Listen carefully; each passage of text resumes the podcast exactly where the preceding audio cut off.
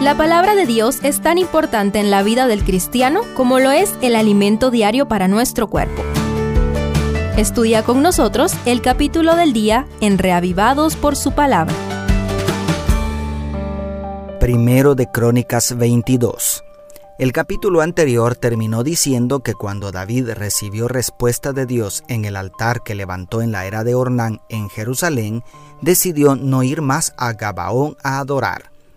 Allí entra el primer versículo de hoy, y dijo David, aquí está la casa de Jehová Dios, y aquí el altar del holocausto para Israel. ¿Escogió David el lugar en que estaría el templo o fue Dios? Aquel lugar que estaba sobre el monte Moria el mismo sitio donde Abraham estuvo a punto de sacrificar al hijo de la promesa. A partir de este contexto, te invito a estudiar los preparativos que hizo el rey para el templo que se edificaría para Jehová. Primero, preparación de recursos. El texto bíblico registra detalladamente la preparación de todos los recursos posibles que hizo David para el templo que soñó, pero no se le permitió construir. Lo primero fue proveer recurso humano. El rey usó su autoridad para obligar a los extranjeros a labrar piedra para el santuario según el verso 2. También preparó maderas finísimas, hierro, bronce, plata y oro en abundancia según los versos 3 al 4. La obra de Dios en esta tierra siempre requerirá de recursos humanos y materiales. Ahora que se busca que el Evangelio alcance a todo el planeta, cuánto más se necesitan recursos en abundancia. Es el privilegio de todo miembro del cuerpo de Cristo proveer con gozo de las bendiciones que Dios constantemente derrama sobre nosotros. Segundo, preparación de un líder.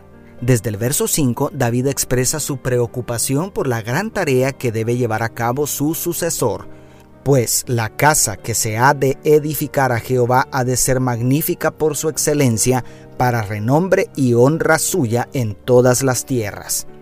Los versos 6 al 16 registran una conversación con el hijo elegido, Salomón, donde se da el mandato de edificar el templo.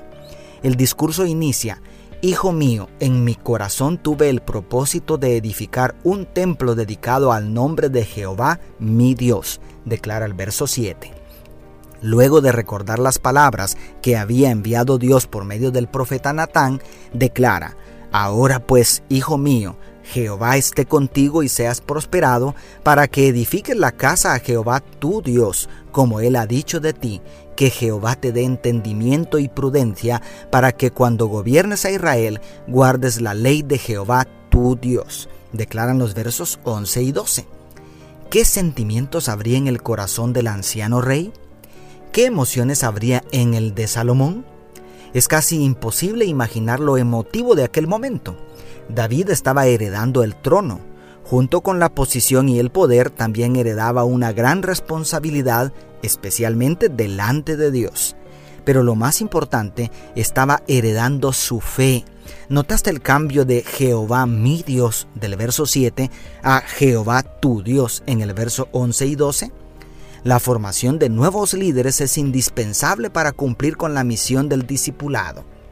Pero, ¿qué sería de las siguientes generaciones si no desarrollan una relación personal con Dios? Y tercero, preparación del pueblo. Por último, a partir del versículo 17, el rey David prepara al pueblo para que siga al nuevo líder Salomón, especialmente en la sagrada tarea de edificar el templo. El llamado exhortativo que hace es impactante es un hombre de autoridad, pero tratándose de la obra del Señor les habla al corazón, con palabras persuasivas que instan a trabajar por amor y con gratitud. Reflexiona conmigo en la manera en que podemos aplicar en nuestra realidad lo que dice el último versículo. Aplicad pues ahora vuestros corazones y vuestras almas a buscar a Jehová vuestro Dios. Levantaos y edificad el santuario de Jehová Dios. Dios te bendiga, tu pastor y amigo Selvin Sosa.